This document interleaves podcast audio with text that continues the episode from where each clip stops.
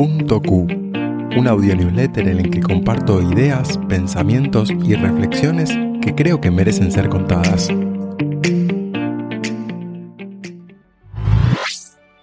El latido de la Tierra. En cualquier momento dado hay unas 2.000 tormentas eléctricas en la Tierra que producen más o menos unos 50 relámpagos por segundo. Cuando un rayo toca el suelo, crea ondas electromagnéticas que viajan por el espacio que hay entre la superficie terrestre y la ionosfera, y algunas se combinan aumentando su fuerza para crear una especie de latido atmosférico repetitivo.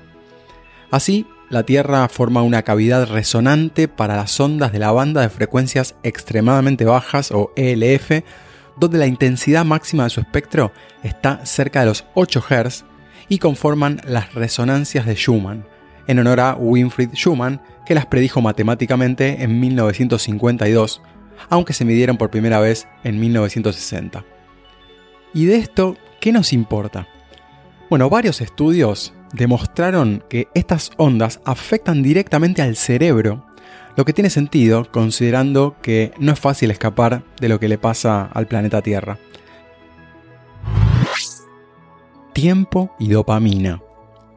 Los cronobiólogos descubrieron hace mucho que la dopamina, en tanto neurotransmisor, modula la percepción del tiempo.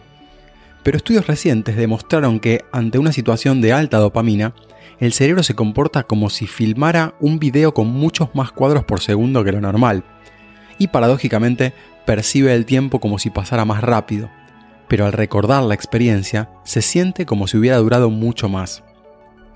Lo mismo al revés, situaciones de menos dopamina ralentizan la sensación de paso del tiempo, pero en retrospectiva se siente como que fue más rápido, lo que se condice con las investigaciones de Daniel Kahneman sobre psicología del comportamiento.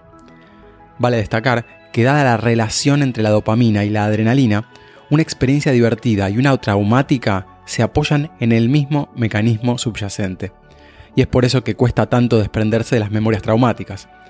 Para más detalle, pueden escuchar la explicación directamente del doctor Andrew Uberman.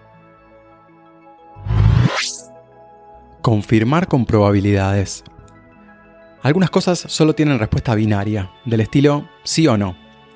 Solo dos posibilidades y listo. Pero por alguna razón, para mí muchas decisiones o respuestas aparentemente binarias se representan mejor en probabilidades, más allá de que la respuesta deba converger en una de las dos opciones que son mutuamente excluyentes. Así, ante una invitación, tiendo a pensar, por ejemplo, en términos de porcentajes, como tengo un 20% de probabilidades de ir. Claro que me lo digo a mí mismo y me entero yo solo. No importa de dónde sale la interpretación ni el porcentaje, pero me da la sensación de que ese 20% no es un no, y hasta podría ser un sí, dependiendo de ciertas variables. Más allá del ejercicio mental, me gusta pensar que somos cúmulos de potencialidades más que máquinas binarias, aunque por el momento no conozcamos las variables que conforman nuestras funciones de decisión. La gota fría. Hay una práctica controvertida de la que soy adepto. Pasar el agua de la ducha al máximo de frío antes de terminar y mantenerla al menos un minuto. La técnica recibe cada vez más validación científica y se demostró, por ejemplo, que los estresores breves y sistemáticos en el cuerpo hacen que el sistema nervioso se acostumbre gradualmente a manejar un mayor nivel de estrés. También se mejora la respuesta inmune, ya que aumenta la cantidad de glóbulos blancos al elevar la tasa metabólica, lo que también estimula la generación de la llamada grasa marrón que la usa el cuerpo para producir energía rápida quemando calorías. La evidencia de los beneficios es muy consistente, pero cuando empecé a practicarlo no había tanta investigación, para mí solo se trataba del fortalecimiento psicológico de la voluntad y la disciplina, que recomiendo fuertemente.